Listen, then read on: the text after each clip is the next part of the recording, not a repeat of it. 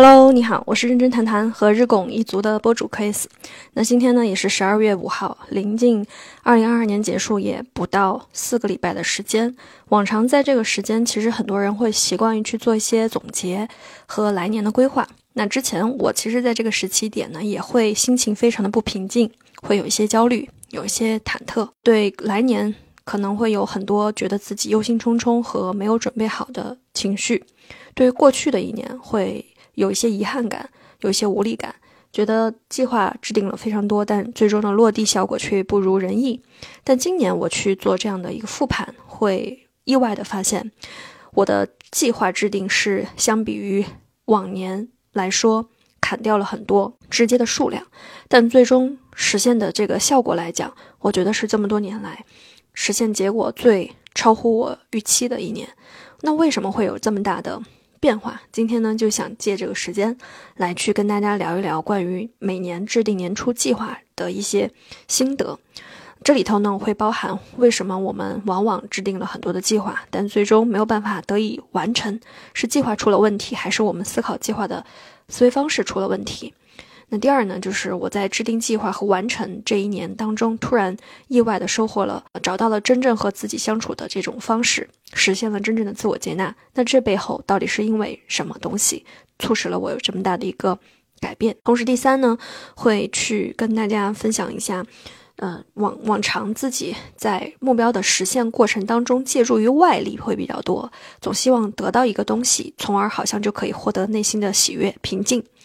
把那种终极的自己想要的感觉，总是寄托于他物或者他人身上。但今年，我会发现自己在这方面的改善和变化是比较大的。用我身边熟悉我的朋友去描述的，这一年觉得我直观的变化很大，不太会因为外界的变化物物喜和己悲这种东西比较少了，同时比较平静，不太容易生气，各个情绪的控制力。比以前会好很多，同时整个这一年的生命力会比以前会更好一些，就不会出现一段时间积雪爆棚，去想着做很多的事情，但一段时间又颓掉啊，因为没有外界的正向反馈，状态就变差。我觉得今年这种情况会非常少。同时呢，这一年也做了蛮多一直想去做的尝试，比如说在大理去旅居了一个多月。我觉得这个也是今年非常意外的一个收获，所以今天呢，会在这期的播客里头去结合我这一年为什么可以在这个计划的实现上面有这么多的意外的这个惊喜收获，以及背后的思维调整啊。那希望说通过这一期的播客呢，也帮正在去思考怎么样给来年做规划的你，以及给今年整个一年去想要去做复盘的你，有一些。呃，新的思考方式。那这里呢，其实也是前面很多朋友在聊，做日拱一族，更多的实际上是把我自己的一些私人的经历、经验去分享出来，并没有说它是一个绝对的真理，更多的其实就是一种思想的表达和交流。那也许在这个过程当中，不经意的某一些想法或者某一句话，可能能给同频的你带来一些新的启发和新的思考点。我觉得这个东西就其实是。呃，更希望去做到它的同时呢，也跟大家去讲一讲，就是在那个上上一期的播客里面有跟大家聊到，在即将的几期内容里面，我会分别跟大家安排分享关于冥想。关于健身、关于饮食的一些内容。那冥想的一期呢，已经在认真谈谈那一期最新的一期播客里面邀请了一位嘉宾，跟大家进行了一个上级的探讨。在下集的探讨里面，我会邀请另外一位在清华大学攻读心理学的这个研究生的一位朋友，来跟大家去探讨冥想方面的内容。健身和饮食方面的内容已经在规划的路上了，也希望大家可以继续支持和关注日拱一族的这个栏目。那我们先进行第一点。嗯，为什么复盘了一下过往的计划和目标，发现无法实现，而且你不仅这个结果没有实现，同时在做这些事情的过程当中深感疲惫、累觉不爱。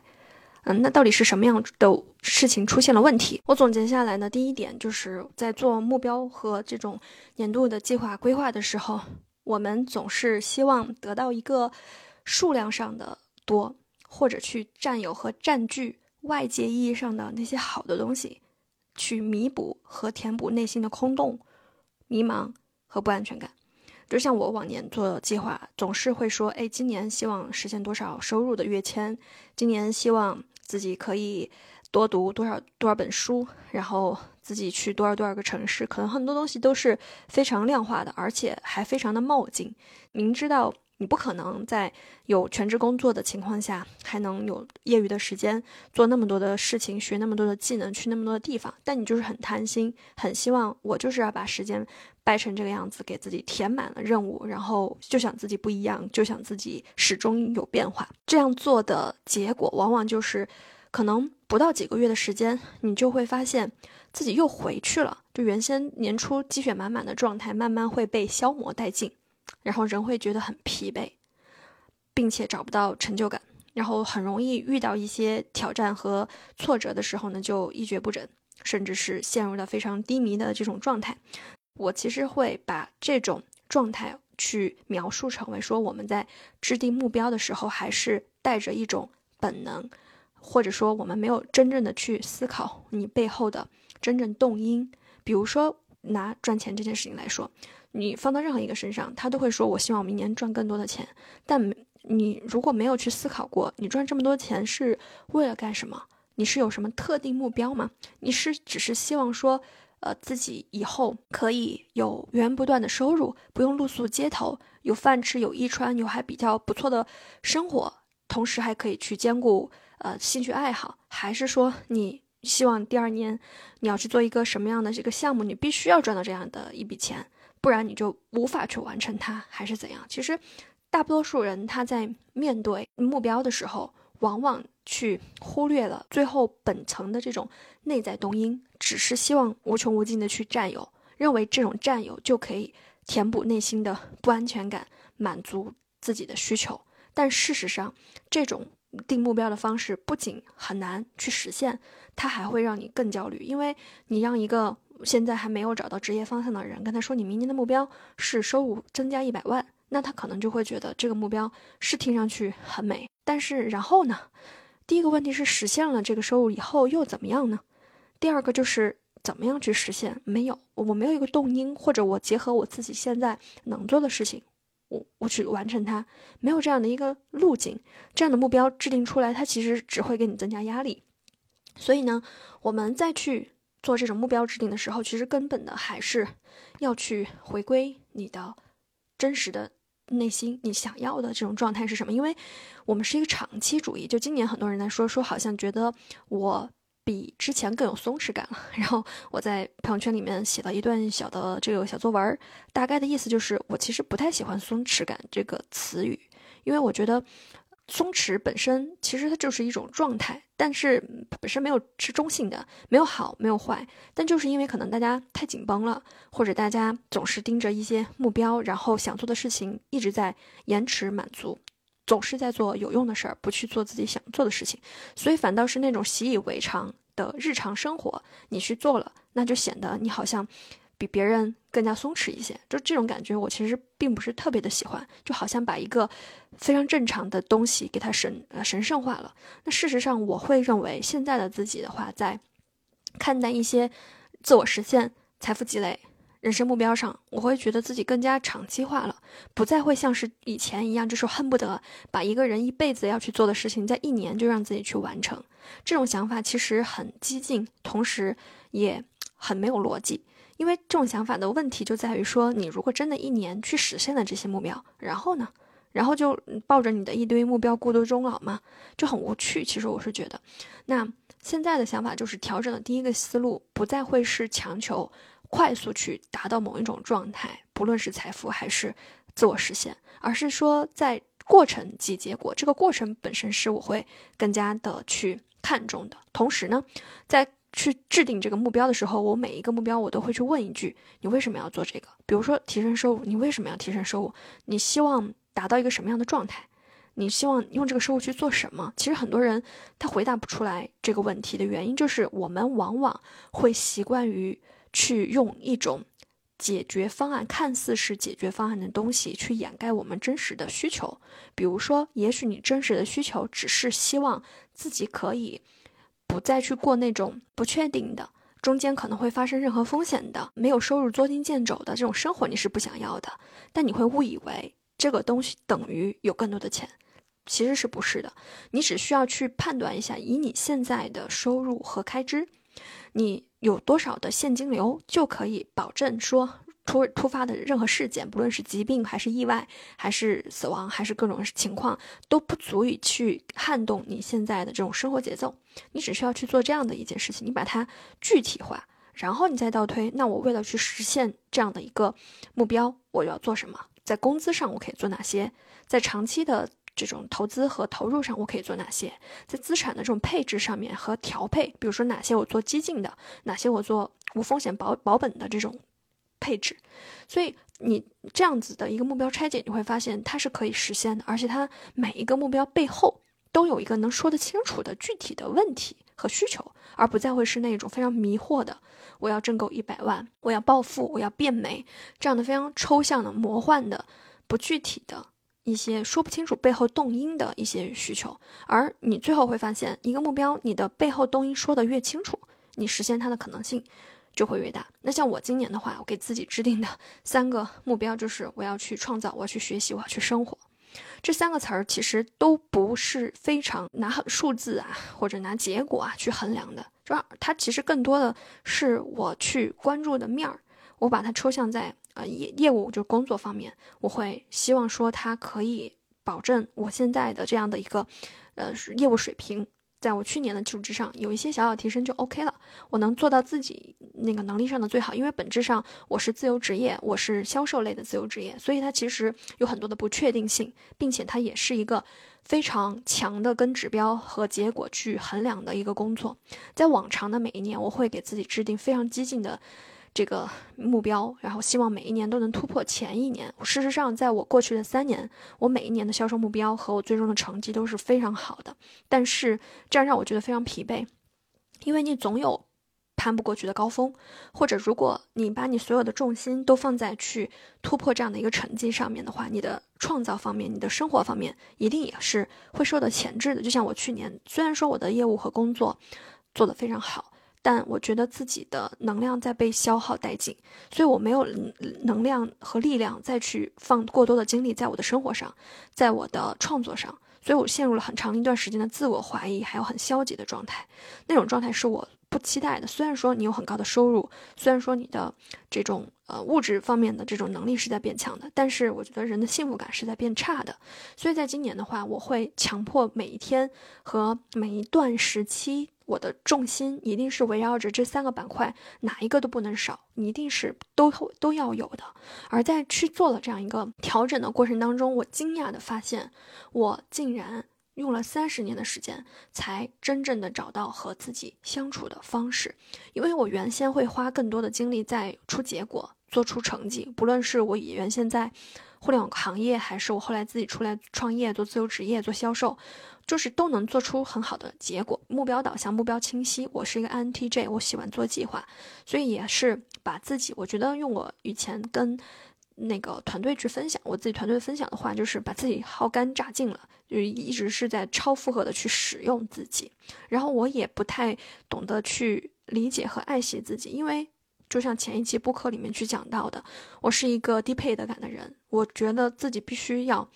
卯足了劲儿，然后做出了成绩，足够的有用，才能够值得被爱。所以呢，在没有出成绩，在没有到我认为是可以停的状态的时候，就一直不会停，不会爱惜自己，也不会去真正的听自己内心想与不想。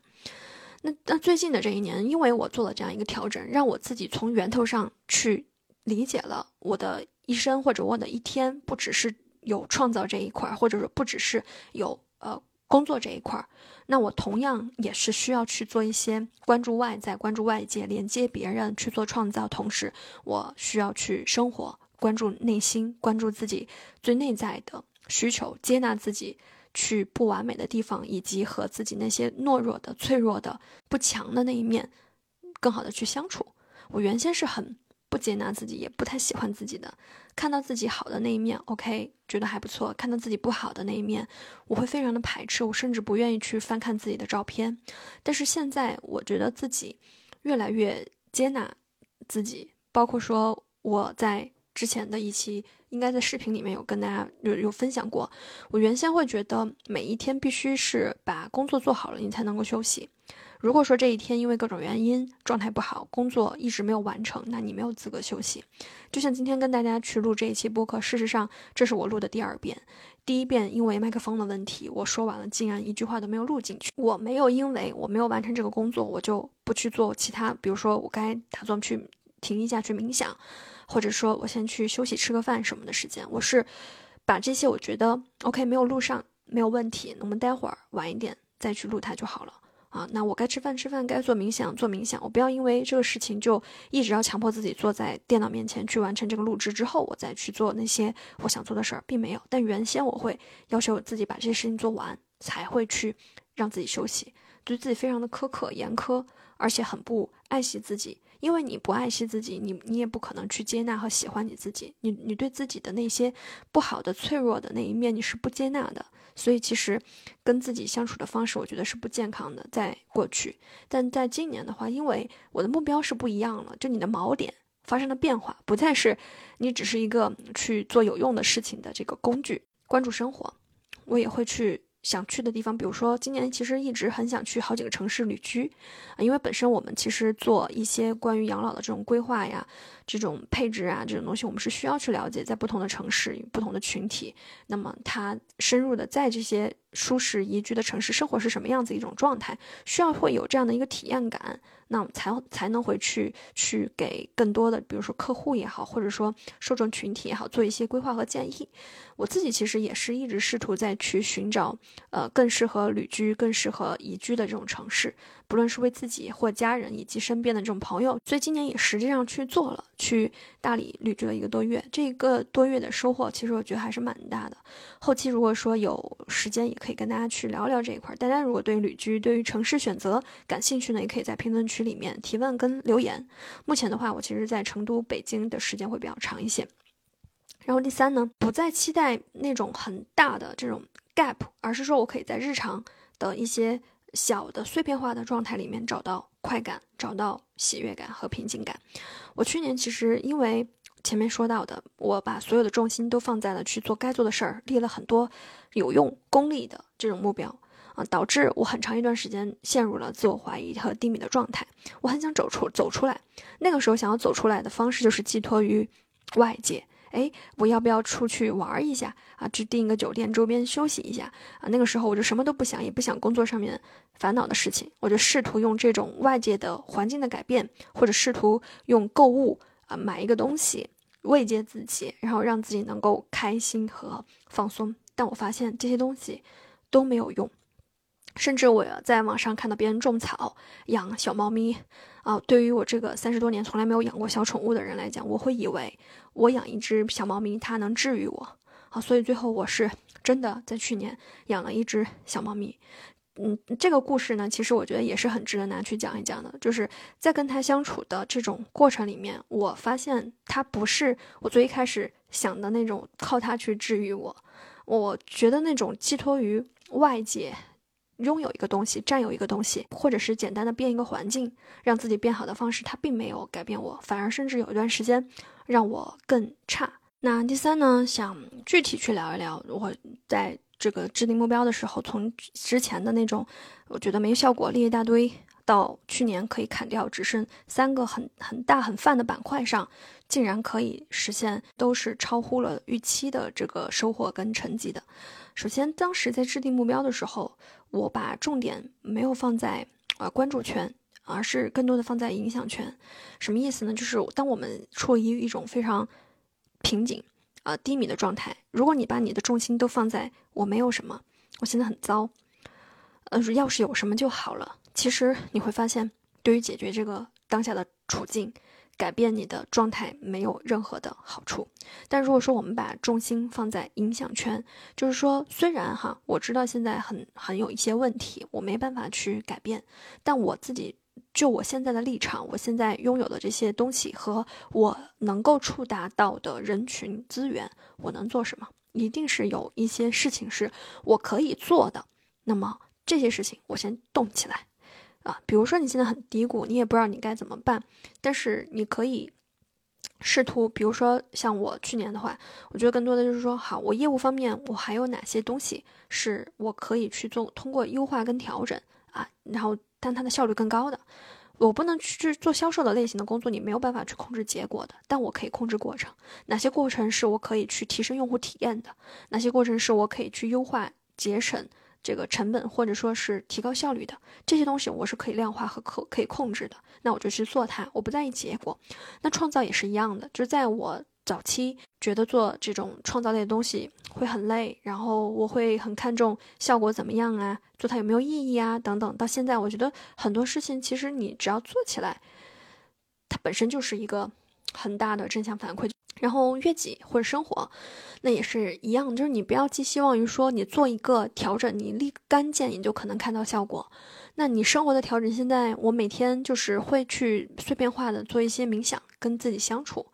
从原先的那种焦虑不平静，到我如果觉得自己有紧绷感或者神经很紧张，那我就停下来做一些呼吸和训练啊，让自己时刻去可以处在一种很平稳平静的状态下。后来我会发现，好的状态真的就是你能够有一个保持力。我们不是一味的进攻就是好的，因为你越是做这种短途的冲刺性进攻，会非常耗能。你你比如说拿着话筒说一晚上话，你就会有这样的感觉。你可以做一天，你可以做一个月，但你做不了一辈子这种高耗能的状态。你如果希望自己可以走得更远，一定是要时时刻刻记住，去保持自己这样的一个内在能量的。你的内在能量越需要随时需要补给，因为你在跟别别人讲话，你的思考它其实都是耗能的。那我们要怎么样去补充我们的能量？比如说，我们要去跟自己独处，我们要去。静下来，我们要去休息我们的这种思绪等等。其实这些事情就像冥想一样，它其实都是在去让自己保持平静的一种方法。那说回来，那目标的制定的话，我们要去更多的重视影响权，而不要去老是看盯着那些你改变不了的这种东西。同时，我觉得分类也很重要，就是你不能，呃，既要又要还要。而是你可以聚类于你现在聚焦的几个板块，你想去尝试哪些板块，你把它列出来，但不要过多，就你不可能寄希望于把你一辈子要去做的事情在一年去实现。目标每一年和每一年是递进的，相互。有联系的这种关系，其实才是最好的。你每一年都是可以比上一年更好，你每一天是可以比前一天更好。其实这种给你自己的这种正向反馈也会更多。最后呢，我觉得思维方式很重要。比如说，很多人经常会讲：“哎，我怎么样可以不穷？我不想变穷。”啊，我的 slogan 哈，思维方式不想穷。其实我觉得这样不对，你更多应该去反向的思考，你怎么样可以变富，对吧？不想穷，它不等于能变富，但是想变富，它一定就是不会穷。更好的一种思维方式，就是在想变富的基础之上，能再提升一部分的如何变富。就是当你把一个你想要去实现的东西拆解成为怎样如何的时候，它其实是离解决这个问题更近了一步。那其实总结一下呢，就是我们在去制定这种目标的时候，还是要从动机出发，每一个目标去问一下背后的为什么。你这个为什么你能说的越清楚，它其实离目标的更清晰化就会越进一步。那第二呢，就是不要期待一年去实现一辈子的目标，也不要太过多过多的去借助于你占有和拥有一个外界的事物就能给你带来真正内心的一些呃平静和安全感。更多的其实不是外界，而是你个人内在和自己的这种接纳程度去决定的。然后不急不徐，就是对于你的目标去实现的话，其实可以把它变成是一种长期主义的这种方式。去滋养它，它也不仅仅是只有有用的功利的那一面啊。当然，我们在去实现目标的时候，其实最重要的还是你要去关注你的影响圈，关注你能作为的部分。同时呢，要以一种解决问题的思路去看待你的目标，如何去拆解它，而不是只是关注于我不想变成它什么样子的那样一种反面。到最后你会发现，很多时候我们能做成事情，其实是有一个。长期的目标和一个完整的策略去帮你实现的。以上就是今天的分享，我们下期再见。